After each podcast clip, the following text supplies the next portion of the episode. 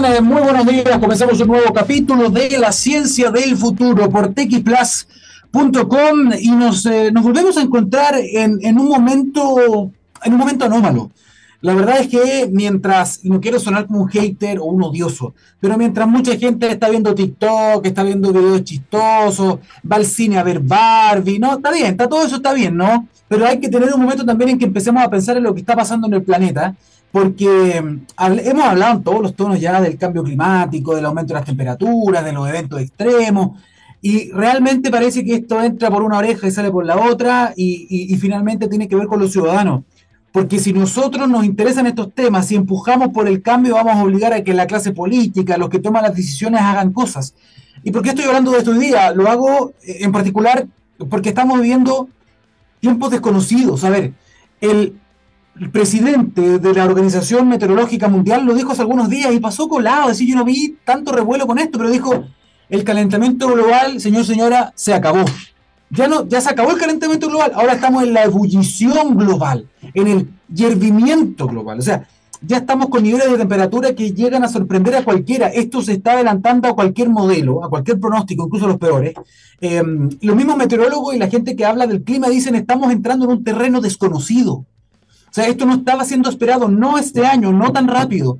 El hemisferio norte global está viviendo unas temperaturas eh, impresionante. El Valle de la Muerte en California ya está superando los 50 grados, superando los 40 grados en varias partes de Estados Unidos.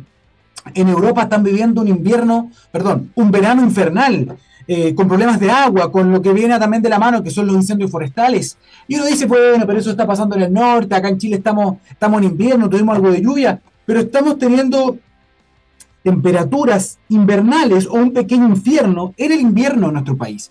No hablemos ni siquiera del agua, no hablemos del mar. El mar en el Atlántico está con temperaturas altísimas. Acá en el hemisferio sur eh, estamos con el fenómeno del niño, que también está calentando el agua. Por lo tanto, eh, las noticias no son buenas. Estamos teniendo temperaturas muy fuera de la norma em, en la precordillera, en los sectores andinos. Eh, las temperaturas, las olas de calor se han triplicado en los últimos 40 años. Y esto está teniendo un impacto inmediato ¿no? O sea, es cosa de que usted vea cualquier imagen hoy día, estas imágenes como térmicas del planeta, y se ve todo en rojo.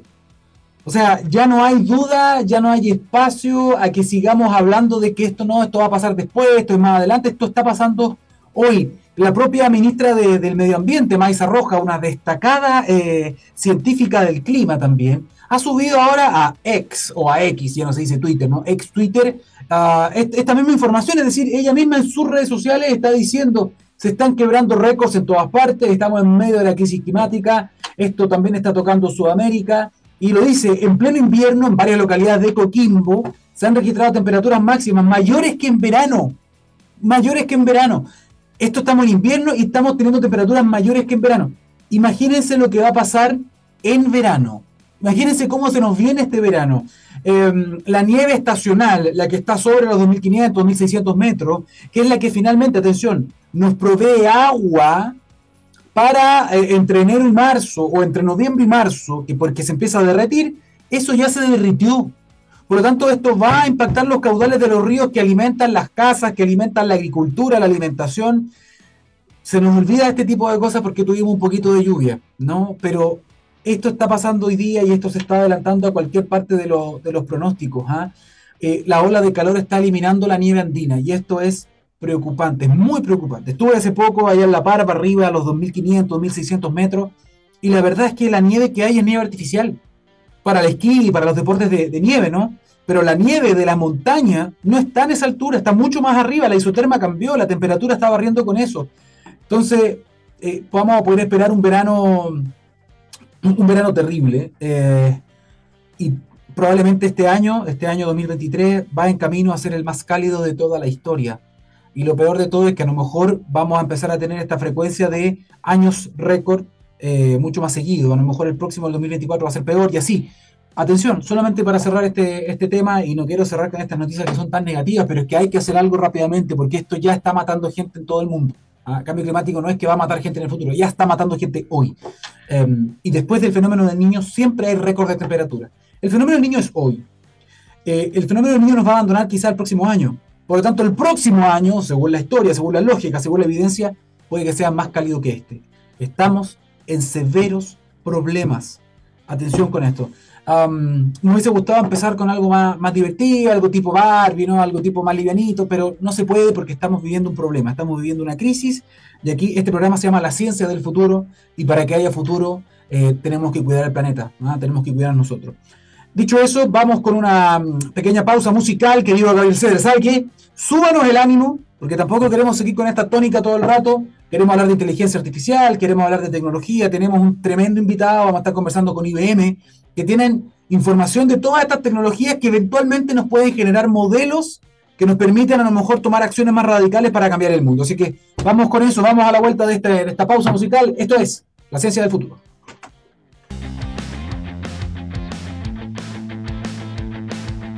Bien, estamos de vuelta en la ciencia del futuro por txplus.com y saben que a quienes nos escuchan a esta hora no nos queremos quedar solamente con el diagnóstico, con revelar y demostrarles que está, eh, que el mundo se está calentando, eso lo sabemos, ¿no? Ahora quizás a ritmos eh, inesperadamente rápidos este año sobre todo, ¿no? Lo dice toda la evidencia.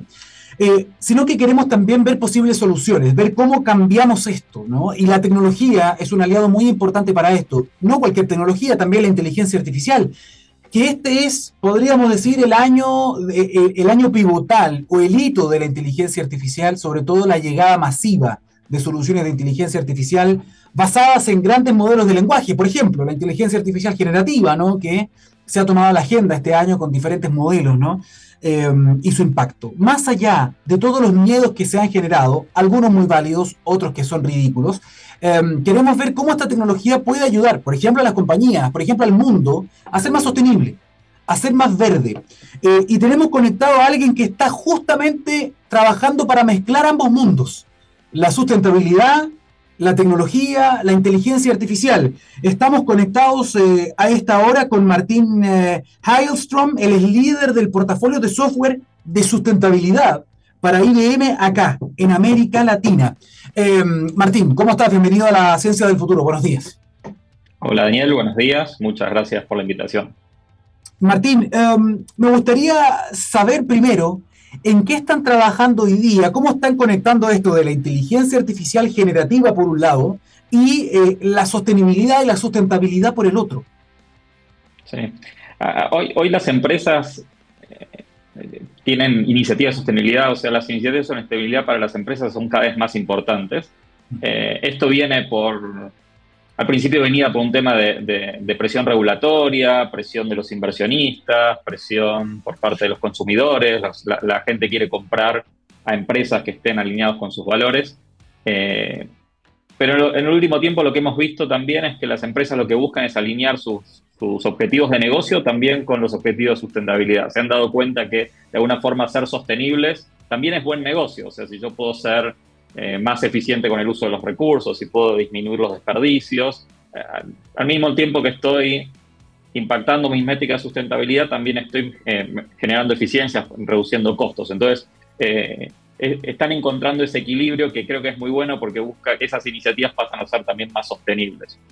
Ahora, nosotros lo que hicimos fue, ya hace algunos años, creamos esta unidad, esta unidad que se llama IBM Sustainability Software, eh, que, básicamente lo que hace es apoyar con tecnología, apoyar eh, con distintas soluciones tecnológicas a las empresas a alcanzar sus, métricas y sus objetivos de sostenibilidad y apoyarlas eh, en sus objetivos de sostenibilidad. vos bien dijiste recién, eh, es la tecnología y específicamente con inteligencia artificial que las empresas pueden encontrar estas, estas distintas iniciativas, pueden darle sentido a los datos que, muchas veces hoy ya tienen, pero, pero cuesta, cuesta encontrarles ese valor e identificar cómo generar eficiencias en mi operación que me ayuden a eh, alcanzar esos objetivos, que pueden ser la reducción del consumo eléctrico, puede ser la reducción de el uso de agua en el agro, puede ser bueno, distintas iniciativas que, impactan las métricas de sostenibilidad. Ahora, tenemos que hacer una bajada con esto, Martín, porque eh, es importante que las personas entiendan que esto es el futuro obligado. O sea, las empresas, todos, ¿no? Las personas, las empresas, las compañías, los países, tienen que revisar sus huellas de todo. de agua, de energía, e, es, el camino. Y claro, tú decías, efectivamente, hay gente que dice, no, pero es que en verdad eso es muy caro. Bueno, si quieres mantenerte en el tiempo y quieres que tu negocio no muera, tienes que hacer esto. O sea, no hay alternativa, tienes que ser más verde y no hay, no hay otro camino, eso hay que dejarlo claro. Dicho eso, ok, tenemos la tecnología, tenemos la inteligencia artificial, pero ¿cómo? O sea, ¿cómo tú dices con esta, con esta solución, con este software que tiene una capa de inteligencia artificial, yo te puedo ayudar a ti, en tu giro, en tu industria, en tu negocio, a ser más sustentable, a, ser más verde? ¿A través de qué? Por ejemplo, a ver si nos puedes poner un ejemplo para poder aterrizarlo. Dale, a ver, el, cómo finalmente hay una, hay una receta muy básica de muy alto nivel, que es las empresas tienen que empezar a medir, entender dónde están parados, y ese, es el primer desafío. ¿Y por qué es un desafío? Es porque los datos, desde el de dónde vienen, vienen de sistemas que son transaccionales, sistemas de, eh, facturas de luz, sistemas eh, no, estructurados, pueden venir de datos del clima, pueden venir de un montón de fuentes distintas, el consumo, el consumo de combustible de mis flotas, etc. Entonces, el, primer paso es transformar eso en métricas que me permitan saber dónde estoy parado. Ahí ya es el, primer, el primer punto donde con ciertas herramientas podemos ayudar a dar sentido a esos datos. Pero después, una vez que yo ya estoy para, ya, sé dónde estoy parado, ya sé eh, cuáles son mis métricas y yo definí hacia dónde quiero llegar, tengo que hacer iniciativas en mi operación para poder eh, generar esas eficiencias. Entonces, ya sea temas de optimización de, optimización de mis pedidos. No sé si alguna vez te pasó que llega, llega a tu casa un, un camión de un supermercado y a los 15 minutos otro camión a un vecino del mismo supermercado. Eso es una ineficiencia desde el punto de vista de costos, pero también es muchísimo combustible gastado sin ninguna razón. Por lo tanto, si yo logro hacer una, gestión más eficiente de los pedidos, yo logro reducir los, no solamente mis costos, sino también el, combustible que utilizo y las emisiones que utilizo. Y ahora podemos ver otros ejemplos, no sé, eh, eh, tenemos ejemplos con a partir de datos del clima, entonces las empresas pueden, eh, no sé, por ejemplo, para poder producir, eh, para poder exportar palta, en Chile un productor importante de palta, para poder exportar palta a algunos, algunos mercados, yo tengo que mostrar que estoy consumiendo menos agua año contra año, si no, no me compran. Entonces, a partir de ciertos datos del clima, a partir de, eh, de, imágenes satelitales, yo puedo empezar a identificar eh, y la inteligencia artificial me ayuda a identificar cuánta agua tengo que poner y todo, y a partir de ahí poder mostrar que estoy eh, teniendo menor consumo de agua. Eh, ah, creo que podemos mostrar ahora varios ejemplos, varios ejemplos más de cómo se está usando. Ya, quiero entender esto bien, porque si nos están escuchando, por ejemplo, algún, alguna pyme, alguna empresa mediana, porque me imagino que estas son soluciones adaptables a diferentes tamaños de empresas, un país como el nuestro, que en Chile que el 60 o 70% de la fuerza laboral está hecha por las pymes. Eh, que también quieren revisar sus procesos, ¿no? Porque ellos también tienen que entregar sus productos a empresas más grandes y así empiezan las certificaciones, ¿no? El punto es que tú me diste dos ejemplos, por ejemplo, uno que tiene que ver con logística o con eficiencia en la última milla o en la distribución, perfecto, huella carbono. Otro me diste otro ejemplo que tiene que ver con la disminución de mi huella de agua, del uso de agua. Ahí hay dos ejemplos distintos, por lo tanto, IBM trabaja de qué manera, es decir, yo contrato, por ejemplo, le digo a IBM, IBM, ayúdame con un software con inteligencia artificial para facilitar todo esto y saber qué es lo que tengo que hacer, cuáles son las manijas, las tuercas que tengo que apretar para revisar este o este proceso, ahorrar esto o esto otro. Pero ustedes entregan una especie de soporte, es les dan un super software que en el fondo puede hacerse cargo de lo que ellos quieran o son software que van eh, pensados como por ítem, es decir, ya este tiene que ver con, tú quieres reducir tu huella de agua, esta es la solución. Tú quieres reducir tu huella de carbono, este es otro software. ¿Cómo, es eso? Sí, eh, para, para, para, para de la forma más simple, nosotros tenemos una serie de soluciones, no es una única solución. Eh, tenemos una primera capa de soluciones que tiene que ver más con tema de datos y ahí puede ser ya soluciones más orientadas a poder eh, medir y crear mis métricas de, de sustentabilidad y otras soluciones más orientadas a datos del clima. IBM hace unos años compró Weather Company, eh, mm. entonces tiene la base de datos de clima más grande del mundo y a partir de ahí hemos creado distintas soluciones de industria para resolver problemáticas a partir de datos del clima. Entonces hay soluciones para el agro, hay soluciones para las utilities. Ahora puedo contar un caso bien interesante en Chile de, una utility que está, utilizando datos del clima e imágenes satelitales para hacer una mejor gestión de la poda. Em, pero esa es nuestra, nuestra capa de datos. Y por otro, por otro lado, tenemos soluciones orientadas a la gestión de activos, de cómo hago un, un, ciclo de vida más eficiente de mis activos, el mantenimiento de mis equipos, poder conectarme con los equipos y entender la salud de mis equipos, poder a partir de imágenes, poder identificar si un equipo puede tener una falla, entonces puede pasar un camión y a partir de una cámara poder saber si tiene un espejito roto o si no le anda una luz. Entonces, lo que antes eran inspecciones visuales, hoy se puede hacer con imágenes e inteligencia artificial. Eso es lo que es gestión de activos. Después tenemos eh, cadenas de suministro, que ahí yo ya di un par de ejemplos, o sea, ya sea lo que es la trazabilidad o lo que sea eh, la optimización de, la gestión de los pedidos. Y si un, un, tercer pilar que es Green IT, que es cómo poder hacer un uso más eficiente de mis recursos de IT, cómo consolidar aplicaciones, cómo poder eh, utilizar de mejor manera los recursos de IT. Y, para terminar, no, no soluciones, sino eh, nosotros trabajamos con el ecosistema, nosotros tenemos un, un, equipo de, de, partners, de asociados de negocios, con los cuales hacemos el delivery de los proyectos y trabajamos con, con, con nuestros clientes, además de tener un brazo de consultoría propio. Perfecto. O sea, esto es B2B, esto es business to business, ¿no? Eh, dicho eso, ¿cómo funciona el sistema? Es decir, ustedes entregan un, software y cada empresa en su equipo, a lo mejor de, tecnología, de red, de ingeniería, etcétera, ellos manejan este software. Ustedes entregan el soporte, etcétera, le enseñan en el fondo cómo funciona y cada compañía después lo va adaptando al día a día. No es que ustedes tengan un central de monitoreo para toda la empresa, se volverían locos. Esto es, eso y me imagino con una interfaz muy sencilla. Ahora, mi pregunta tiene que ver también con la parte generativa, que eso es lo que ha generado también toda esta revolución ¿no? de la inteligencia artificial, que genera cosas nuevas en base a un entrenamiento, en base a una cantidad importante de datos. Por lo tanto, ¿dónde está la parte generativa aquí? Sí, a ver, eh, la solución de, inteligencia artificial generativa de IBM, que fue lanzada hace muy poco tiempo, se llama Watson X.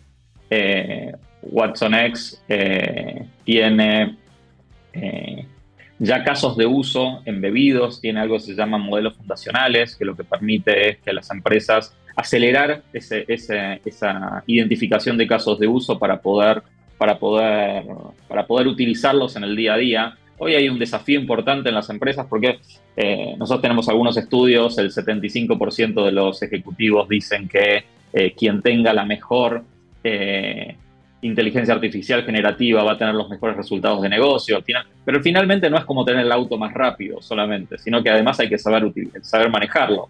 Acá, eh, cuando, cuando agarramos y miramos qué es lo que pasa dentro de las empresas, también el, 29%, de, eh, solamente el 29% dice que están listos para poder implementarlo, que tienen los skills y tienen las herramientas para poder implementarlos. Entonces, eh, lo que nosotros hemos hecho es buscar, primero, facilitar eso, acercándolo al negocio, trayéndolo, haciendo eh, casos de uso más orientados al negocio, poder adaptarlos cada uno a, su negocio. Y por otro lado, siendo responsables con los datos, ¿no? O sea, también ha habido muchos problemas con inteligencias artificiales generativas que inventan cosas, que está bien, es, parte del, es parte del, es parte de lo que, de, de cómo funcionan, pero si yo estoy atendiendo a un cliente, no puedo estar inventando respuestas que, o sea, no, me puedo poner tan, tan creativa. Entonces ahí tiene que haber un cierto, un cierto balance. Yendo al tema de sustentabilidad en particular, eh, casos de uso que nosotros vemos es, por ejemplo, eh, se pueden utilizar estos modelos fundacionales para, para que, no sé, un área de compras, por ejemplo, eh, procese las memorias corporativas de sus proveedores en la, el, capítulo de sostenibilidad y puedan sacar deducciones de cómo, son sus proveedores desde el punto de vista de, la sostenibilidad, poder entender esos textos y a partir de ahí poder sacar insights. Eh, o por otro lado, nosotros hemos hecho un modelo con la NASA, un modelo geoespacial, y, hoy se hizo open source, o sea, ese, modelo eh, se, abrió al público, donde tiene o sea, una cantidad de imágenes gigantescas de la NASA, imágenes satelitales, y modelos geoespaciales que lo que permiten es entender a partir de datos del clima, a partir de, lo que ven las imágenes y poder detectar cosas como eh, inundaciones, como riesgos de, incendios forestales u otros riesgos climáticos. Entonces, eh, es, ese tipo de, modelos son parte de las soluciones y están relacionadas con el tema sostenibilidad. Me encanta además que, IBM haya utilizado su marca Watson, porque Watson, no, no, Watson X, ahora que le llaman también que es generativo, Watson hace rato que viene rompiendo récord y me imagino que fue una de las, primeras inteligencias artificiales que conocimos, mundialmente conocida, ¿no? Eh, y ahora me imagino que tiene un entrenamiento espectacular y distinto. Dicho eso, em, estas herramientas tienen también dentro de su interfaz, a lo mejor de uso, la posibilidad de tener un chatbot hoy día que eh, es muy interesante porque funcionan con lenguaje natural, por lo tanto, te pongo un ejemplo, si usted además tiene una base de datos del clima, la más grande del mundo, y yo soy un agricultor que contrata a IBM eh, con Watson X o con otra solución, y le di, en vez de preguntar cosas como con nombres técnicos, etcétera, si tengo algo con inteligencia artificial y con lenguaje natural, funciona de la manera, por ejemplo, que la persona puede decir, oye, hoy día me gustaría, no sé, regar o quiero eh, disminuir mi cantidad de, uso de agua. ¿Cómo lo hago? O sea, ¿Es, así de natural, es así de fácil hoy el, tema de los prompts, el tema de las instrucciones? Sí, sí, sí. Eh, y, el tema de, y el tema de los, de los chatbots, bien, eh, yo creo que es el caso de uso de inteligencia artificial más implementado hasta ahora. O sea, hoy, hoy hay un boom con, lo que ha hecho OpenAI, Open y, se ha generado un boom, eh, pero es, es es, si quieren, el caso de uso de inteligencia artificial más implementado. O sea, hoy, hoy hay muchísimos casos eh, reales implementados. Con el tema del clima, por ejemplo, tenemos un eh, Bunge, por ejemplo, en, Brasil, está utilizando tanto datos del clima, exactamente el caso de uso que vos, que vos, que vos comentabas, eh, con temas de datos del clima, consumo de agua, uso de fertilizantes, y los productores pueden hacerle preguntas, y no solamente eso, sino también recibir recomendaciones, ¿no? Entonces, a partir es, es combinar eh, e-, estos, estos mundos. Yo antes hablé de, soluciones para utilities. Eh, hay una empresa en Chile que lo que ha implementado es a partir de imágenes satelitales eh, y los datos del clima, lo que se hace es se identifica dónde pasan las líneas, de, las líneas eléctricas, la línea de distribución eléctrica, y se, es la inteligencia artificial que identifica, esta solución se llama Vegetation Management, que identifica dónde hay que ir y podar ¿Cómo hacen las utilities esto hasta ahora? Las empresas eléctricas, como lo hacen hasta ahora, es mandando cuadrillas a ir podando por bloques, en zonas. Eso lo que genera es que están recorriendo, haga falta o no haga falta podar. Entonces es poco eficiente y por otro lado quizás pasan por lugares donde no hay que podar y todavía no pasaron por el lugar que sí hace falta podar. Entonces hoy están utilizando inteligencia artificial para entender esas imágenes, datos del clima, para poder ser más eficientes en eso entiendo completamente el beneficio, entiendo la mirada que tienen, entiendo el propósito, la motivación, todo. Ahora, te hago una pregunta a ti como IBM ahora, no tanto de la solución ustedes entregan y del impacto que esto puede tener, por ejemplo, en los ahorros, ¿no? De huella de carbono, huella de agua, etcétera.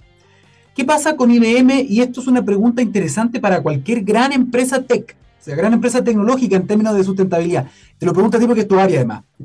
Entiendo, corrígeme si me equivoco, que para entrenar estos por ejemplo, estos grandes modelos de lenguaje, porque tú, claro, me decís que los chatbots son una cuestión bastante antigua, pero el nivel de manejo que tienen hoy día es distinto, porque los volúmenes de estos modelos de lenguaje son gigantescos. Totalmente. el otro día estaba leyendo un, dato muy interesante, que para entrenar a estas inteligencias artificiales hay que ocupar una cantidad de recursos energéticos ¿no? Bien impresionante. También hay que ocupar agua para mantener la temperatura en el fondo de los, de los servidores, de los supercomputadores, etcétera. Es decir, todo lo que hay para llegar a lo que se tiene hoy día de parte de OpenAI, Microsoft, ustedes, etcétera, Google, hay una, hay una, hay una cantidad de recursos que se ocupa que es ingente.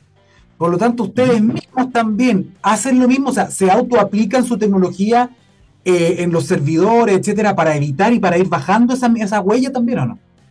Sí, a ver, IBM tiene una historia de 50 años en términos de, temas de sostenibilidad. Eh, de hecho, la primer, la primer política de sostenibilidad de IBM es, de 1971. Eh, IBM también empezó hace más de 20 años a publicar sus datos de consumo de, emisiones de carbono, muchísimo antes que fuera una exigencia regulatoria, muchísimo antes que fuera un tema realmente. Eh, así que esto es un tema completamente prioritario. Eh, el caso, o sea, eh, el, caso de IBM es interesante, o sea, IBM utiliza todas las soluciones que yo hoy vendo, o sea, IBM utiliza bici para poder identificar cuáles son sus métricas, hacer la gestión de la métrica, utiliza eh, Máximo para hacer la gestión de activos, utiliza Trairiga para hacer la gestión de sus edificios y los espacios físicos y, cómo hacer un uso más eficiente de los metros cuadrados. Utiliza lo que nuestras soluciones de Green IT, Turbonomics, para hacer lo que es la consolidación de aplicaciones. Eh, Z Linux utiliza, bueno, y hoy estamos trabajando también con lo que es Quantum Computing para tanto casos de uso propio como con clientes, haciendo, haciendo un poco de, identificando casos de uso. Entonces, definitivamente eso es, es, un tema que es importante y lo que estamos trabajando. Y, y una cosa más que, que creo que es, es es todo ese trabajo de nosotros, por eso, por eso yo hice mucho hincapié en estos modelos fundacionales, que es ese trabajo que nosotros hagamos de entrenamiento de modelos, la idea es que otros lo puedan utilizar, que los puedan tomar y los puedan reutilizar, o este modelo que hicimos con la NASA y lo hicimos open source, pues la idea es que no, no todos tengan que empezar desde cero, entonces que una empresa que quiera eh, trabajar en esto no tenga que empezar entrenando un modelo desde cero, sino que pueda ya, pueda ya eh, arrancar con parte de ese trabajo hecho. Me encanta, Martín, haberte hecho esta pregunta porque también es súper bueno saber que esta empresa, IBM en este caso, que es mundial, es un multinacional, no de tecnología, primero que esto no es un tema que está, que es la moda, porque muchos se están metiendo en el tema de sustentabilidad hace un par de años porque saben que ya estamos al borde de la crisis, ¿no? Ya estamos en crisis. Ustedes empezaron hace tiempo, perfecto. Pero además, ¿qué mejor caso de uso que decir, oye, nosotros, nuestra empresa, que es multinacional, ya hemos aplicado toda esta solución? O sea, no le estamos vendiendo algo que no está probado, nosotros lo hemos probado nosotros mismos y funciona. Dicho eso, y, gracias por esa respuesta, eh, me quedo también con lo que mencionaste respecto de eh, la supercomputación, el supercómputo, la inteligencia artificial, y ahí podríamos meter todo un nuevo campo que está en pañales, que es la computación cuántica, en el que ustedes, y me, atrevería a decir que un puñado de compañías, dos o tres, ¿ah? entre ustedes que están liderando, son los que están llevando la delantera dentro de lo poco que se ha desarrollado todo esto.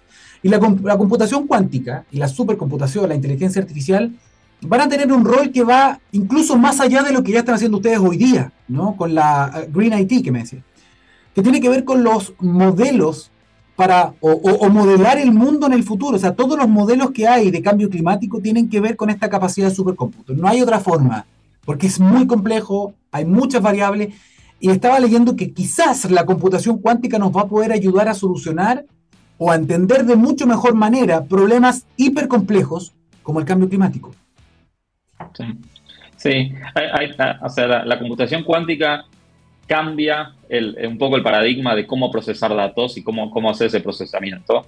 Eh, es para hacer un programa completamente sobre eso y probablemente yo no sea la persona para explicarlo, técnica, explicarlo técnicamente cómo funciona, pero cambia completamente el paradigma y permite hacer cosas que hoy la, computación tradicional, por utilizar solamente ceros y unos, eh, no, no, permite hacer. Entonces, eh, ya sea procesamiento de datos del clima, o sea, todo lo que tenga múltiples variables, todo lo que sean sistemas de muchas, muchas, muchas variables. Eh, datos del clima puede ser y poder entender imposibles impactos. hay otro tema que donde en IBM Research lo estamos utilizando propio, es que para, para poder identificar nuevos elementos. Entonces, poder, poder crear, por ejemplo, baterías utilizando otra, otro tipo de tecnologías que sean más eficientes. Entonces, el, impacto que va a tener la, la, computación cuántica va a ser eh, bien, bien, bien potente. El desafío está en, eh, en, identificar esos casos de uso y poder, poder trabajar en eso. Y, algo que hablamos antes desde el punto de vista de, de, brechas, desde el punto de vista de, skills, también aquí aplica, ¿no? O sea, acá eh, no solamente hay que tener disponible la tecnología, sino que hay que poder entrenarse para poder utilizar esta tecnología. Y, creo que el primer paso es entrenarse, el segundo paso, que es lo que está pasando hoy con inteligencia artificial, el segundo paso es embeberla en las distintas soluciones que hoy usemos para nuestro día a día. Cuanto más transparente sea esa tecnología en nuestro día a día, más, más se masifica. Esto es muy bueno porque además el impacto positivo de la inteligencia artificial en medio de un montón de charlatanes que están hablando que casi estamos al lado de Terminator o Matrix y que esta cuestión va a, acabar el mundo. Entonces es interesante que quienes están trabajando en esto hoy día, de verdad, ¿no? Eh, nos muestren también el lado positivo y el impacto positivo que ya está teniendo, no mañana, hoy día. Eh, Martín eh, Hagelstrom, muchísimas gracias desde IBM por conversar con nosotros este tema. Tecnología unido como tiene que ser con el tema de sustentabilidad. Muchas gracias. Muchísimas gracias, un abrazo. Que tengas buenos días. Igualmente. Chao, chao. Oye, siempre estamos escuchando cosas nuevas, siempre estamos aprendiendo. Con Martín acá de IBM también. Dejamos a IBM, ojo, invitado para que hablemos de computación cuántica, tal como dijo Martín, daba un capítulo completo a lo mejor. Eh, vamos a ir a una pausa, vamos a ir con la música, pero antes decirles algo, ya que estamos hablando de inteligencia artificial, queremos contarles que eh, eh, nos acompaña en este programa una, una startup tecnológica chilena basada en el sur, en Valdivia, que utiliza inteligencia artificial como uno de sus pilares centrales. Estamos hablando de Acústica Marina. Es una empresa global de tecnología hidroacústica con inteligencia artificial, cuyo objetivo principal es la resolución de problemas en entornos acuáticos a través de la creación de soluciones tecnológicas en I I. Y es mucho más que eso, ¿ah? esto está resumido, pero bueno, Acústica Marina acompaña la ciencia del futuro. ¿Quieres saber más respecto de lo que están haciendo? ¿Cuál es el impacto que tienen, por ejemplo, en el cuidado de los océanos, de las especies marinas? Bueno, véanlo en acústicamarina.cl. Dicho esta, dicho esta mención, vamos a una pausa musical. Don Gabriel, súbanos en ánimo de nuevo. Ojalá algo tecnológico. Y estamos de vuelta con, con más. Que esté muy bien.